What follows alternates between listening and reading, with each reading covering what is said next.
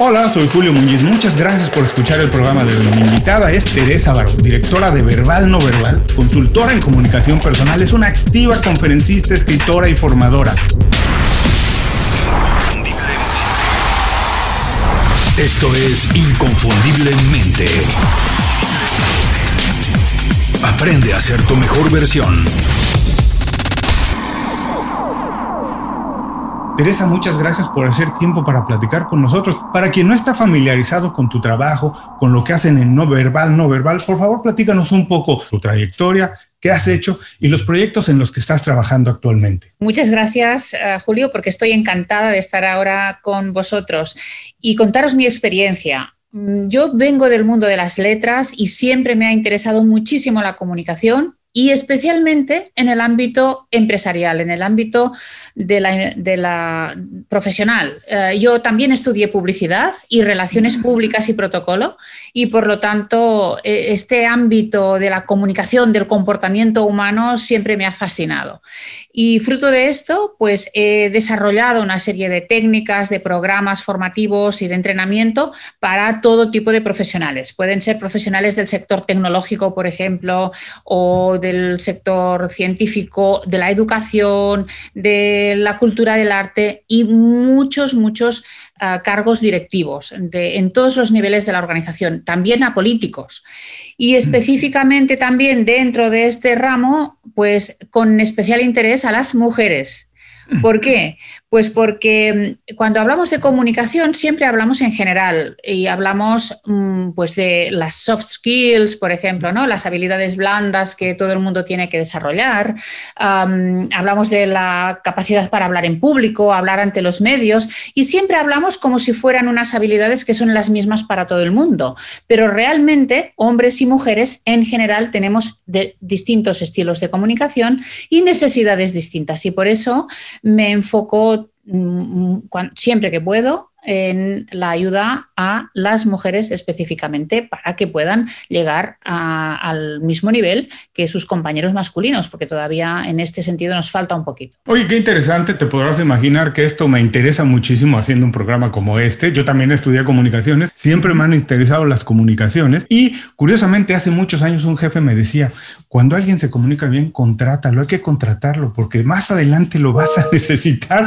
Y curiosamente hoy en día nos comunicamos más que nunca, estamos comunicados 24 horas al día por mil maneras, mil plataformas y todo. Así que lo primero que quiero decirte, además, algo que me interesó mucho en, en la página de ustedes, en verbal, no verbal, es que hay un eslogan que tienen por ahí que dice, todo es fácil si te comunicas bien. ¿Por qué? es tan importante comunicarnos hoy en día? ¿Por qué hoy ha tomado más relevancia la comunicación? ¿Por qué todo es más fácil si aprendes a comunicarte? Mira, ah, en gran parte porque ya no nos comunicamos solamente con nuestro entorno más cercano. Antes nuestros padres, nuestros abuelos se comunicaban en unas comunidades que conocían de sobra, todo el mundo sabía quién era quién y la confianza se establecía a lo largo de los días, las semanas y los años. Pero ahora estamos en un mundo donde nos estamos comunicando con personas que no conocemos de nada, que no forman parte de nuestra comunidad estrictamente, que están a miles de kilómetros, que son de otras culturas, que hablan otras lenguas, tienen otras costumbres. Y incluso dentro de nuestro propio país, pues nos tenemos que relacionar con personas con las que no tenemos un trato frecuente a diario. Y por eso es tan importante la comunicación de calidad, para que podamos generar confianza desde el primer momento. Porque si no, todos los tratos, las negociaciones, las relaciones profesionales son mucho más difíciles. Eh, y además, porque también el tiempo, el factor tiempo ha cambiado. Ahora necesitamos que todo sea más eh, eficiente, eficaz, eh, buscamos la productividad y por eso una comunicación impecable nos evita errores, nos, nos, evita conflictos, nos evita ambigüedades. Eso por no hablar de la necesidad que tenemos todos de persuadir, de seducir, de, de influir en los demás para conseguir nuestros objetivos. Ah, qué bueno que dices esto, porque de repente se entiende como que es malo la necesidad de influir en alguien y no necesariamente. Yo siempre digo también que todos estamos haciendo ventas constantemente y todos deberíamos aprender un poquito porque incluso transmitirle una idea dentro de la familia, a tu pareja, a tus hijos. Tienes que aprender a vender una idea para que la compren, la acepten y pueda llevarse adelante. Pero por eso también es tan importante lo que ustedes hacen en verbal, no verbal, porque déjame si estoy equivocado, pero me parece que todo lo que nos dices de comunicarnos con un entorno más grande de donde estamos, con personas de culturas distintas, también pasa con lo que hoy se conoce como inteligencia emocional. Curiosamente, en la educación formal que nos dan en la escuela, no se habla mucho de esto y no se nos enseña a ponernos en los zapatos de lo que se conoce como empatía, cómo entender por qué si alguien me dice algo, qué realmente me está diciendo y qué está esperando de mí. ¿Qué tiene que ver con todo esto la inteligencia emocional? Si es suficiente con lo que aprendemos en la escuela o deberíamos todos, porque hoy todos nos comunicamos, estar intentando desarrollar otras habilidades. Bueno, pues tienes toda la razón. Mira, ah, yo digo que eh, nosotros en verbal no verbal y muchas otras ah, consultorías parecidas a la nuestra mm, vivimos, tenemos trabajo gracias a las carencias del sistema educativo. Cosa que espero que cambie, porque nosotros estamos luchando para que cambie. Eh, y ojalá, ojalá, algún día nos quedáramos sin negocio, porque esto significaría que el sistema educativo funciona correctamente. ¿Y qué es lo que necesita hacer más y mejor el sistema educativo? Yo creo que en todos los países, ¿eh? de una forma generalizada. Eh, pues lo que tú comentabas, enseñar inteligencia emocional, entrenar esta inteligencia emocional, porque esto es la base de la comunicación. Yo puedo enseñar técnicas concretas de respuesta en un momento determinado, pero si yo no aprendo a gestionar bien mis emociones, estas respuestas mm, no me servirán, porque son, serán puro clichés, mm, pura fachada. Ah, por lo tanto, lo primero es esta inteligencia emocional, pero también, y este es, ya sabes que es uno de mis grandes temas, Em, enseñar y entrenar la inteligencia no verbal. Porque en la escuela la enseñanza se, se, centra sobre todo en la palabra, en la palabra, en la parte verbal y además escrita.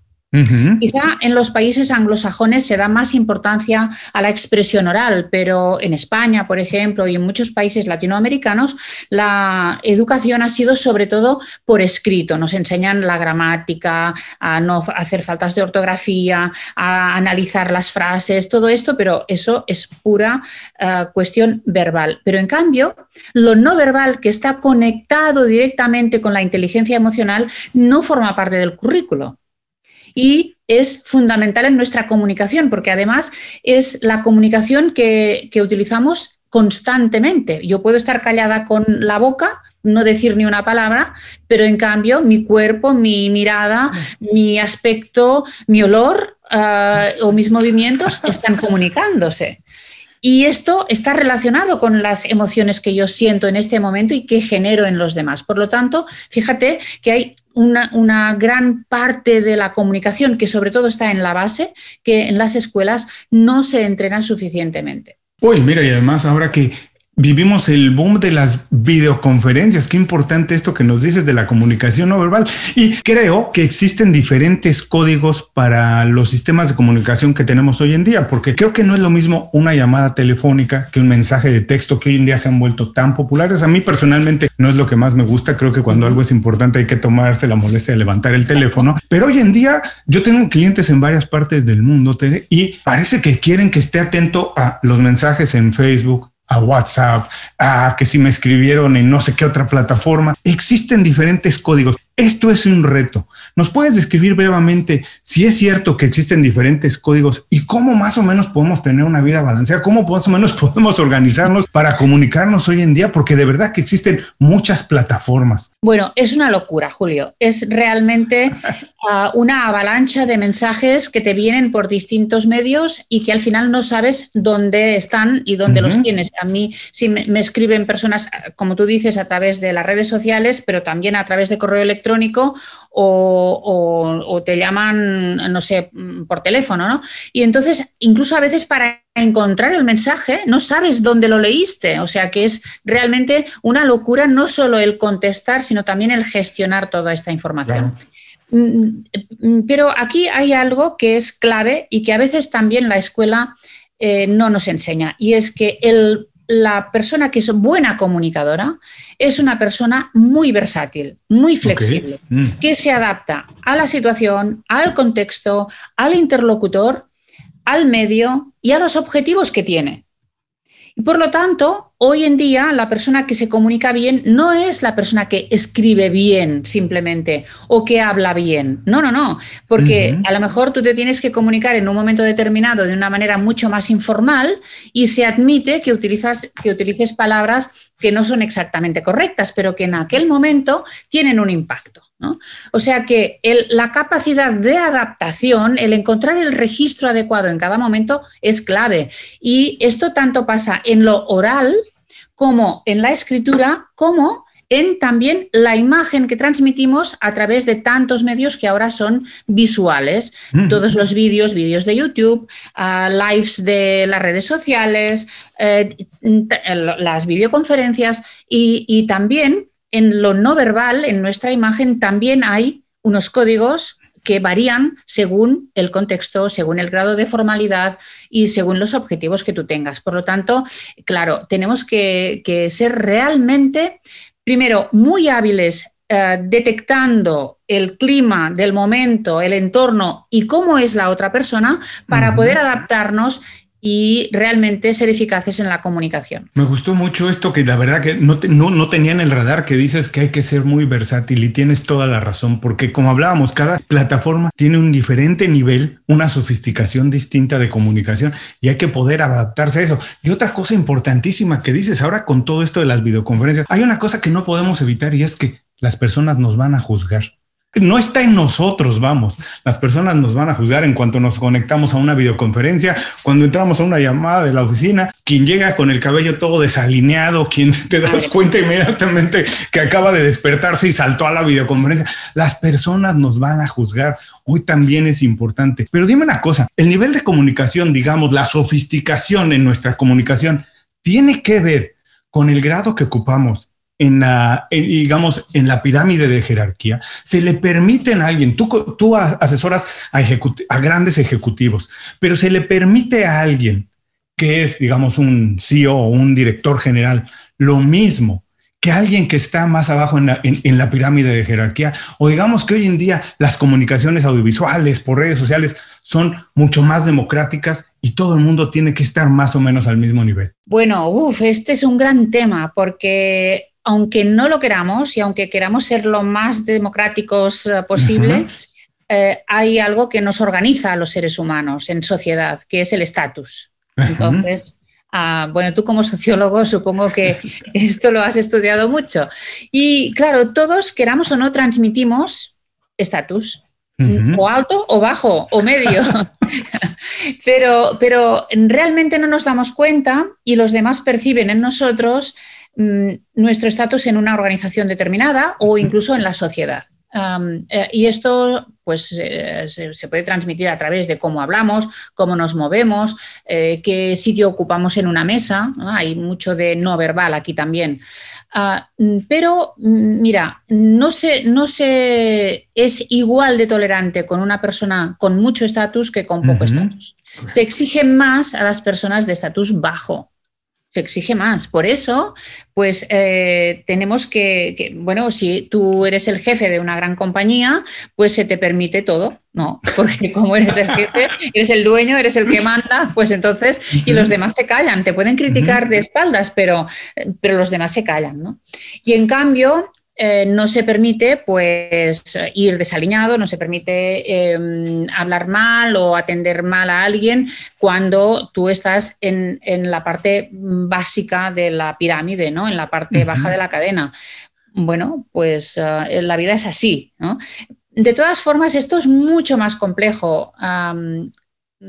Había antes, hace unos años, muy pocos años, por ejemplo, pues a, las personas de la cúpula de una compañía se les exigía una determinada imagen, que vistieran de forma impecable, unos trajes, unas corbatas, una ropa cara, y en cambio ahora vemos a líderes los, hombres, porque en general son hombres más poderosos del mundo y del mundo económico, vamos a poner de, Google, Facebook, eh, etcétera, y van con una camiseta. Claro. Han hecho de eso incluso eh, parte de su identidad. Exacto, exacto. Por lo tanto, también esto está cambiando mucho.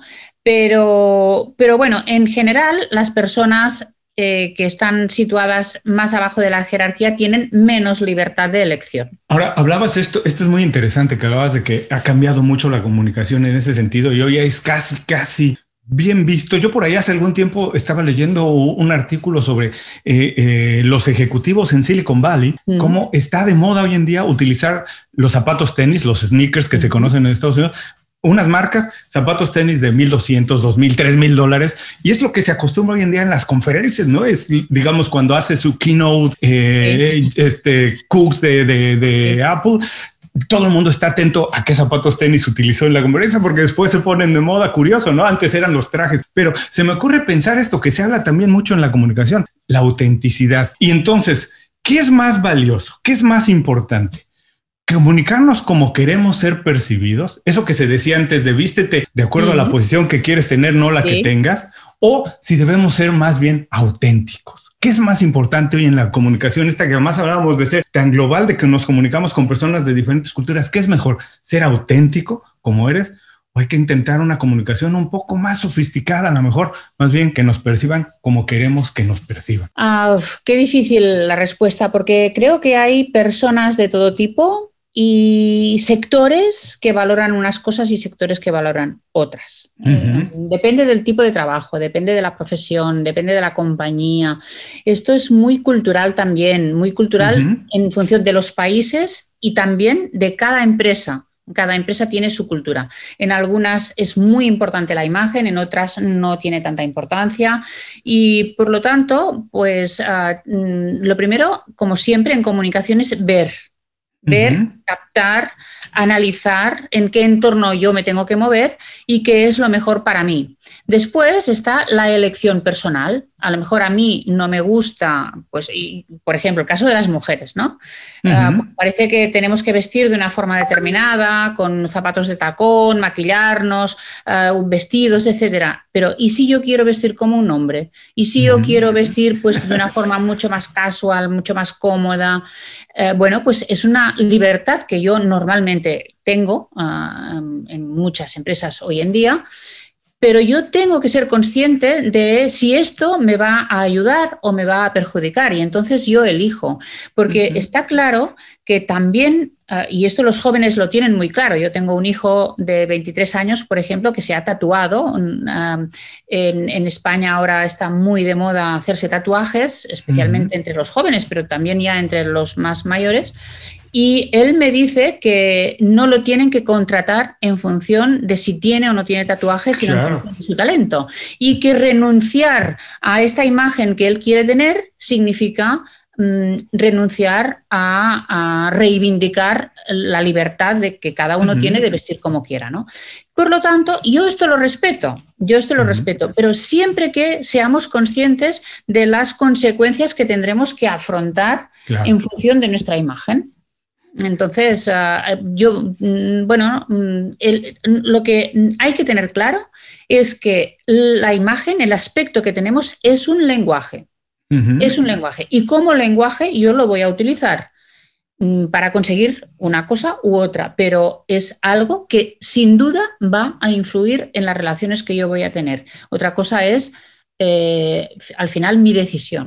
Regresando un poco a lo que hablábamos antes, que las personas nos van a juzgar, y me gusta mucho esto que dices, que dice tu hijo, tengo que proyectar la imagen de quién soy. Y creo que la clave aquí es que tenemos que conocernos, tenemos que saber qué es importante para nosotros y entonces qué mensaje vamos a decir, porque dice todo, un tatuaje dice parte de quién es él, eh, la, la, camisa que se ponga, la ropa que se ponga. No, por ejemplo, te platicaba yo que yo he trabajado muchos años en la industria de la música y hay una percepción de que grupos que se visten a lo mejor un poco más desalineados, con el cabello parado, algo, a lo mejor son más rebeldes, ¿no? Se, se entiende más o menos, vamos, eso es lo, lo, normal. Y yo siempre pongo de ejemplo grupos que a mí me gustaban mucho, que siempre me han gustado, que si los ves siempre salían al escenario impecables, pero que si oías las canciones, que si oías la actitud y la música, eran mucho más transgresoras y eran mucho más revolucionarias de tipos que podían salir con los jeans rotos, ¿no? A lo mejor también hay que aprender a conocernos, que es importante para nosotros. Entonces sí, decidir cómo lo vamos a comunicar. Y algo que también me queda de tu respuesta que me gustó mucho, que decías, hay que darse el tiempo para analizar. Y mm. quiero preguntarte, cuando hablamos de comunicación, estamos hablando de enviar mensajes con lo que decimos, con lo que escribimos, cómo nos vestimos. Pero ¿qué factor juega en la comunicación? El silencio. ¿Qué tan importante también es aprender a escuchar, eh, quedarse callado a veces, analizar lo que tú decías? ¿Qué factor? Mira, hablando también de la música, el silencio es importantísimo. Y la gente no considera eso como un factor de la música, pero en la comunicación, ¿qué importancia, qué factor juega el silencio en aprender a comunicarnos bien? Mira, el silencio es clave, forma parte del lenguaje. Mm, y bueno, y podríamos estar hablando un año acerca de los tipos de silencio, de en qué momento, de para qué sirven, la utilidad, pero vamos a más a la, a la esencia de la comunicación. Una persona que no es capaz de estar en silencio y escuchar no podrá persuadir, no podrá influir en las demás a veces creemos que para influir en los demás tenemos que hablar, tenemos que tener mm. argumentos, tenemos que hablar y hablar y hablar. Y las personas que más convencen son las personas que más tiempo pasan en silencio y escuchan a las demás. Por lo tanto, necesitamos un cambio de mentalidad. Ah, yo esto es una de las cosas que no me canso de repetir en mis cursos, en mis vídeos, eh, porque si tú no escuchas, ¿cómo vas a conocer a esta persona? Si no conoces a la persona, ¿cómo vas a acertar en tus palabras y en tus argumentos? Y además, hay otra cuestión. Si tú no escuchas, esta persona para nada se siente valorada, mm. apreciada por ti, con lo que no le inspiras ninguna confianza. Las personas se sienten seguras, se sienten bien, se sienten capaces de confiar y de bajar barreras cuando se sienten valoradas. Si tú no escuchas, una persona no se siente importante y por lo tanto, pues tendrá una sensación de que de que, es, que, hay una barrera, de que hay un muro y, será difícil eh, convencer. Muchas veces cuando eh, estamos, yo como madre, eh, he pecado muchas veces de hablar demasiado y escuchar poco, ¿no? Yo creo que esto es algo que al final es como una, mm, no sé, como una tendencia que tenemos, ¿no? Del hablar, hablar, hablar, pensando que estamos diciendo algo muy importante a la otra persona y después que te dice tu hijo de 15 años, ¿no? Te dice, bueno, mamá, ¿ya has acabado? ¿No? ¿Ya, ya terminaste? ¿Ya terminaste? Esto ya me lo has dicho mil veces, ¿no? O sea que al final ellos mismos, los chicos son los que más te demuestran que el hablar, hablar, hablar no sirve de nada, que la gran influencia que tenemos sobre las personas es escuchar y además escucha de calidad con preguntas, con, empatía, eh, demostrando que comprende su posición. Eh, quería decirte, es curioso porque eh, a mí muchas personas no me creen, soy introvertido y soy muy tímido. Y a lo mejor hago todo lo que he hecho en las comunicaciones un poco como reflejo de la necesidad de sacar eso, ¿cierto? Y porque aprendí en algún momento que sentarme todo el tiempo hasta el final del salón no iba a llevar a ninguna parte. Pero curiosamente yo digo que ese tiempo que yo era el que a lo mejor hablaba menos en la clase, el que me sentaba hasta atrás, me dio esa oportunidad de analizar a todo el mundo, de pensar dos o tres veces lo que iba a decir, de escuchar todos los puntos de vista antes de decir el mío. Y como tú bien dices, a lo mejor eso me ha hecho ganar a lo mejor que cuando hablas te pongan más atención. Porque a lo mejor es el que habla de poco, tampoco dicen cuando va a decir algo hay que escucharlo, en vez del que está hablando todo el tiempo, que como bien dices, también ya la gente dice, bueno, ya, ya terminaste, por favor, ya estuvo suave y ya, ya déjanos ahora nosotros hablar. Me gusta mucho. Ahora, todo esto de, la, de, de tener la habilidad de aprender en qué momento decirlo, en qué momento decirlo, no sé si se ha transformado mucho porque hoy en día parece que los profesionales en muchos rubros tienen que tener presencia en redes sociales todo el tiempo. Y hay que estar hablando todo el tiempo, opinando de todo en todas las plataformas. ¿Cómo ha cambiado la comunicación verbal, no verbal, ¿Cómo ha cambiado nuestra presencia en nuestra sociedad, en nuestro grupo de influencia, a partir del el tremendo crecimiento de las redes sociales, de la influencia que tienen hoy en día? Bueno, yo te tengo que confesar que yo estoy en las redes porque lo necesito por mi profesión, porque además me dedico a la comunicación y porque me tengo que dar a conocer, pero realmente siento una fatiga enorme de redes sociales, ah, porque hay, hay contenidos muy valiosos en las redes sociales, pero también hay mucha frivolidad, hay mucha superficialidad. Y bueno, pues eh, cada uno de nosotros tiene que encontrar también a quien sigue, eh, cuáles son los contenidos de valor que puede encontrar, pero también eh, hay un factor que nos determina muchísimo en nuestro estilo de comunicación, que es el tiempo. En las redes sociales todo va muy rápido. Cuando en la primera frase no has dicho algo interesante, pues la gente ya ha pasado, ya no verá todo tu vídeo, por ejemplo, o no, no, se detendrá en tu post porque, pues porque no le ha captado la atención visualmente, por ejemplo. Por lo tanto, eh, claro, nuestra comunicación en las redes sociales está condicionada primero por la avalancha de información y por lo tanto tenemos que destacar. Segundo, porque hay poco tiempo y tenemos que ser muy rápidos y tenemos que imprimirle un ritmo muy rápido. Y tercero, ah, porque lo visual toma muchísima importancia. Hablando de lo visual, quiero ir a este, porque estamos viendo el boom de las videoconferencias. Y eh, yo, yo digo que antes la dinámica en las oficinas, en los negocios era a lo mejor entrabas rápido a la oficina de alguien, le decías rápido algo, le comentabas algo, incluso juntas de elevador, ¿cierto? En el elevador se podía decidir, me das el 10% más, me, permites hacer esta otra acción, necesito tanto dinero para hacer esto, sí. Y, y se daban juntas rapidísimo y sucedían muchas cosas. Hoy en día no tenemos eso. ¿Cuál es el reto de la, de la videoconferencia? ¿Cómo podemos ser efectivos funcionando hoy a partir de eso? Donde a lo mejor en una una dinámica completamente con la, con la oficina. Además, queremos ser escuchados, queremos ser valorados. ¿Cuáles son los retos más grandes de las videoconferencias? Y si nos puedes dar dos o tres pequeños tips para todos funcionar bien en videoconferencia. Uy, bueno, es cierto, ¿eh? esto es un problema mm, ah, en estas dinámicas ahora, que es que no tenemos estas pequeñas conversaciones informales, que son tan importantes. La vía informal de comunicación en una empresa es clave y ahora es mucho más difícil tenerla porque no nos vemos y lo tenemos que hacer quizá vía WhatsApp o vía pues, otros medios más informales. Pero en el momento de la videoconferencia, video, reunión, mm, tenemos que tener claro qué papel estamos ah, haciendo allí, qué, qué, misión tenemos. Pero yo recomendaría a todo el mundo, primero, que tenga la cámara encendida. Esto es que, vamos, eso es básico. Yo como les digo a mis alumnos, pero a ver, vosotros estaríais en una sala con una bolsa de basura en la cabeza, ¿verdad que no? Pues eh, sería lo mismo. O sea, abre la cámara y compórtate profesionalmente procura que el espacio sea el adecuado y que tengas una buena imagen. Hay un tema de qué tenemos de fondo o qué ropa nos ponemos para destacar un poco más, que estemos bien iluminados, porque en el mosaico de las imágenes de las personas que asisten a la reunión es importante que tú destaques. Pero no solo eso, sino también pide la palabra, levanta la mano, la mano virtual, um, prepárate las preguntas o los comentarios para que no te pillen por sorpresa, que tu intervención sea concreta, clara, breve, directa y sea útil, porque la gente no quiere pasar más tiempo de la cuenta en esta reunión.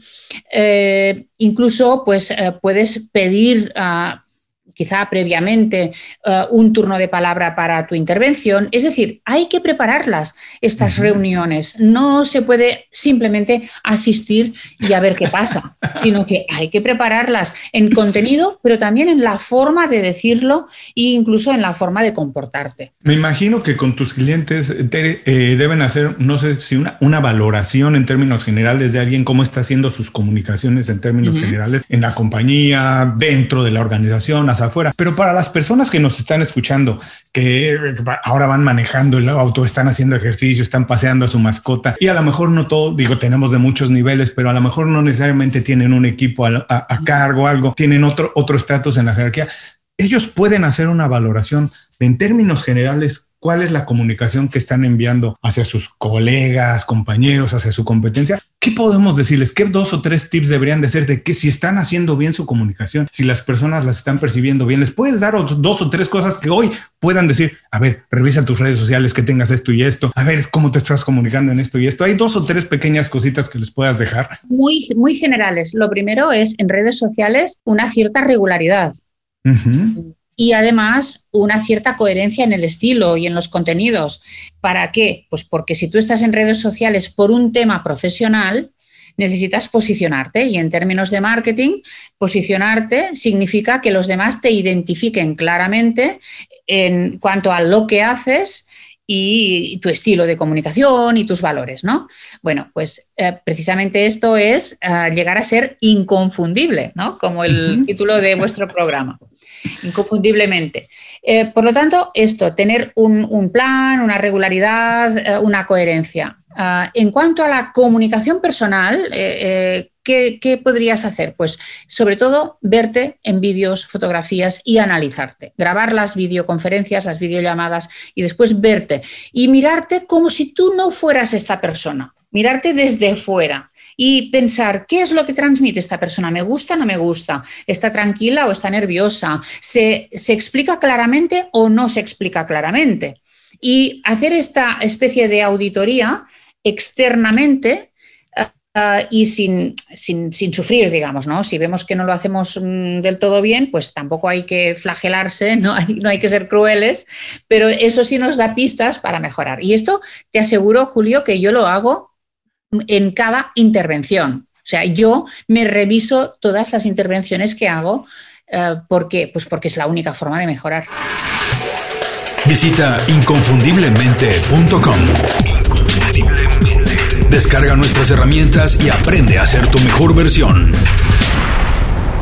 Gracias por seguir con nosotros. Estoy platicando con Teresa Varo. Tere ha sido una plática muy interesante, de esas que hay que regresar varias veces, hacer un poquito de notas para entonces sí ver si nos estamos comunicando como deberíamos hacerlos. Ahora lo que quiero ir es un poco más al trabajo personal de Tere en lo que nos hablabas en el bloque anterior de comunicación, de tu comunicación, cómo la analizas y eso, y las cosas que has hecho para tener una comunicación más eficaz, más eficiente. También quiero que platiquemos un poquito más adelante de tu libro, el que acabas de lanzar, Imparables, Comunicación para Mujeres que Pisan Fuerte. Quiero que pronunciemos un poquito en él, pero antes quiero preguntarte, ¿qué, qué hábito personal?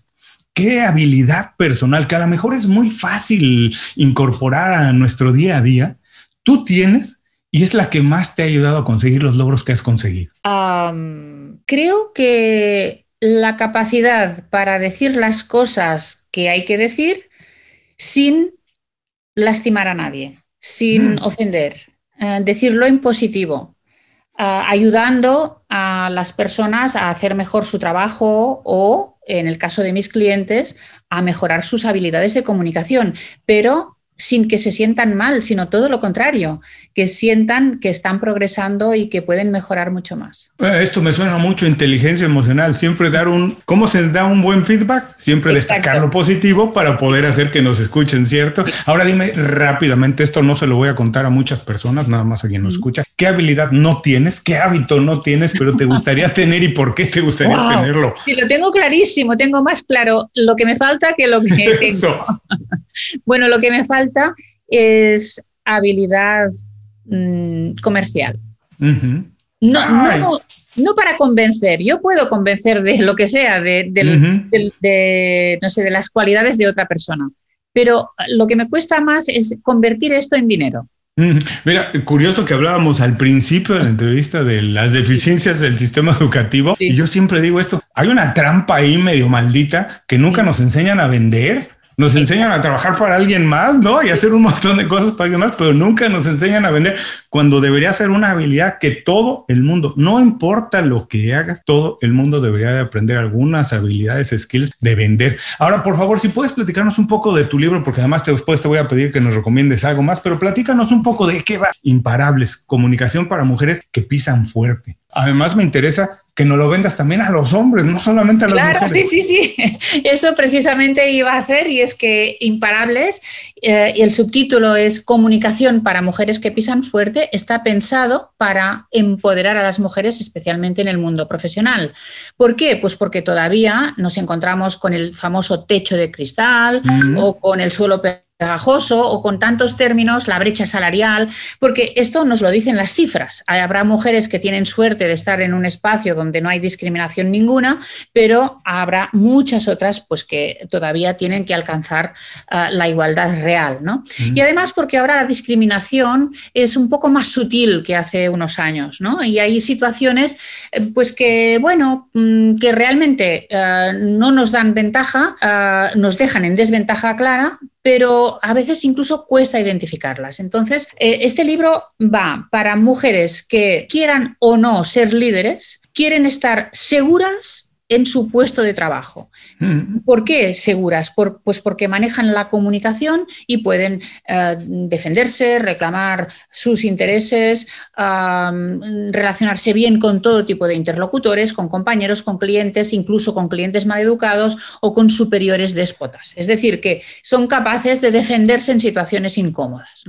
Y también para las que quieran ah, proyectarse profesionalmente, pues que no encuentren estas barreras que suelen encontrar. Pero para los hombres es importantísimo este libro, porque les permite conocer el estilo de comunicación femenina y comprendernos mucho más.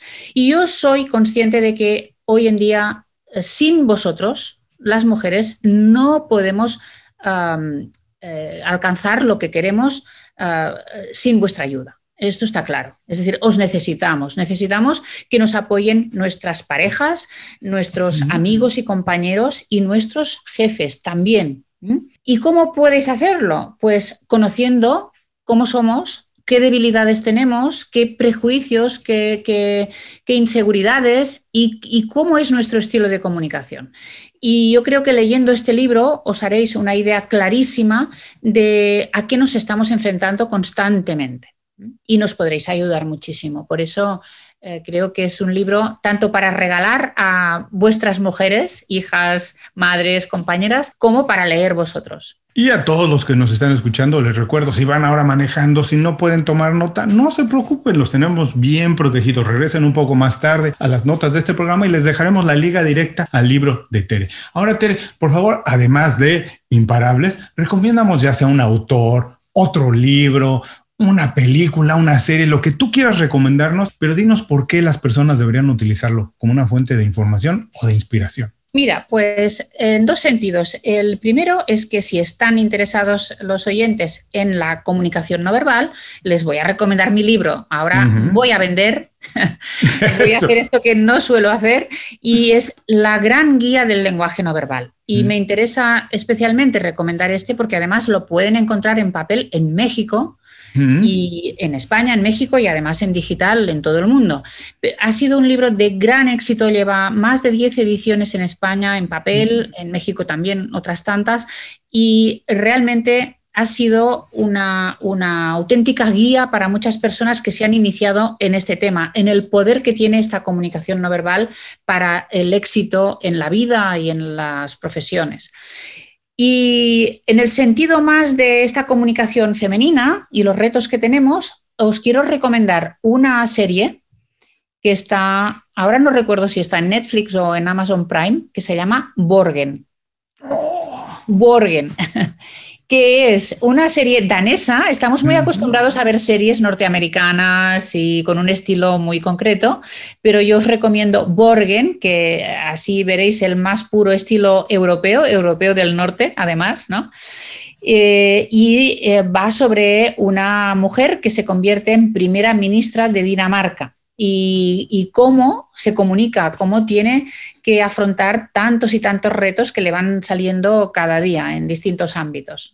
Y, cómo también el cargo le, bueno, al final afecta a su familia, a su vida familiar, su vida personal, y es lo que nos pasa a todas, yo diría. Bueno, dos excelentes recomendaciones, les recuerdo una vez más. Regresen más tarde a las notas de este programa y encontrarán las ligas directas a las recomendaciones de Tere. Su libro y la serie está en Netflix y es una serie que me encanta también a mí. ¿Sabes por qué? Porque a lo largo de los episodios ves la transformación de la persona, cómo el cargo también transforma a la persona. Y tenemos toda esta ilusión de que siempre lleguen a lo mejor políticos un poco más humanos, pero curiosamente muchas veces el cargo, la silla es tan grande que transforma a las personas en vez de ellas transformar el cargo. Me encantó. Y sabes, me gusta mucho eh, las recomendaciones de los invitados porque hablan mucho de ellos, hablan de, nos dicen un poquito, nos descubren un poquito a lo mejor no solo del profesional, sino de la persona. Y como sabes, el programa se llama Inconfundiblemente. Y quiero preguntarte a ti, ¿por qué consideras que eres inconfundible?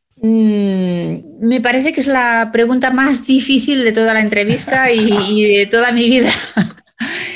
Siempre me he considerado que era una mujer normal y corriente, mm, pero bueno, mm, me parece que eh, mi obsesión por, por, el respeto a los demás, una comunicación de calidad, respetuosa y elegante, Quizá este es el adjetivo que, me gustaría más que me aplicaran y elegante es lo que me distingue de otros profesionales del sector. Para mí la elegancia no es una cuestión de ropa, sino de comportamiento.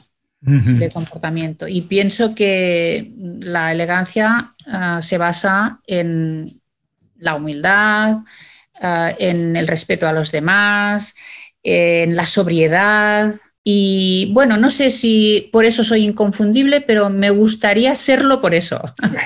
Oye, además me gusta porque esto que nos dices es bien profundo. Parece, eh, eh, muchas veces cuando hablamos de elegancia, algo, a lo mejor se piensa que es algo frívolo, pero no, de verdad que es algo mucho más profundo. Platicábamos que yo he trabajado muchos años en la industria de la música y yo siempre digo que muchos de los grupos que me gustan, que algunos grupos, por ejemplo, ingleses, hablando donde la elegancia es tan importante, donde el estilo es tan importante, gusto, grupos que me gustan, que yo decía, se visten impecables, no porque tengan muchísima plata ni nada, porque es un desafío a la corona. Es decirle a la corona, la elegancia no tiene nada que ver con el dinero, tiene que ver con la sofisticación del pensamiento de las personas. Así que es mucho más profundo que eso. Me encantó. Ahora, Tere, sí, ya casi te dejo ir, pero sí, quieres que las personas que nos están escuchando se queden con una idea de toda esta conversación.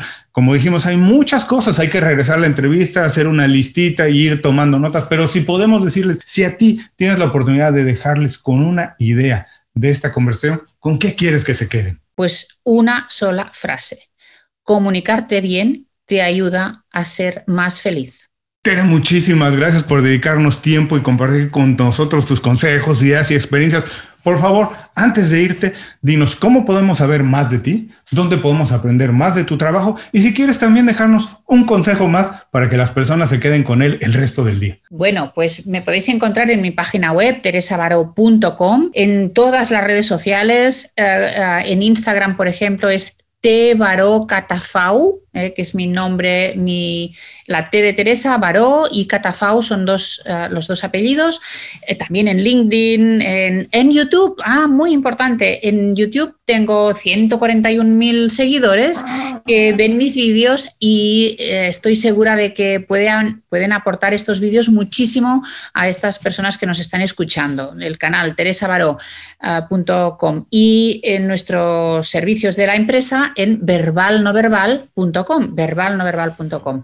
Y consejos, pues mira, lo primero es uh, tómate mm, muy en serio cómo te comunicas. Tómatelo en serio. Detecta tus debilidades, pero también tus fortalezas para aprovecharlas y entrena cada día tu capacidad para comunicarte mejor, porque esto te influye en tu vida privada, en tu vida de pareja, con tus hijos, con tus compañeros, eh, profesionalmente. La buena comunicación es una de las claves del éxito en la vida. No digo de hacerte rico, que también podría ser, sino de, como decía antes, de tener una vida absolutamente plena en las relaciones, que es lo que realmente nos hace felices. Y a los que nos están escuchando, les recuerdo las ligas a las redes sociales y cómo pueden saber más del trabajo de Tere estarán en las notas de este programa. Tere, muchísimas gracias, te mando un abrazo muy grande. Ojalá la próxima vez sea en persona, ya sea en Miami, en México, en Barcelona, donde se come extraordinariamente. No comeremos en las Ramblas porque esa es una trampa para los turistas. Seguramente tú me podrás invitar a algún lugar más personal.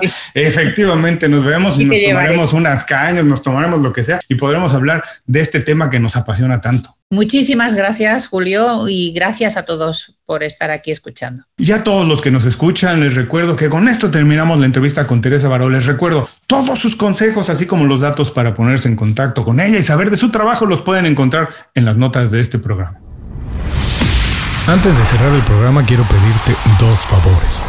Primero, si algo te pareció interesante o motivador y conoces a alguien que se pueda beneficiar con esa información, comparte el programa con ellos. Eso nos ayuda a todos. A ti por fortalecer tu red de contactos, a ellos por recibir información útil y a mí porque más personas conocen inconfundiblemente. Segundo, suscribiéndote a nuestro boletín para recibir de manera gratuita información, recursos, consejos e inspiración para impulsar tu desarrollo profesional o crecer tu negocio. Recuerda que lo que importa no es tener un trabajo o un negocio que te dé para vivir, sino un estilo de vida donde crezca lo mejor de ti.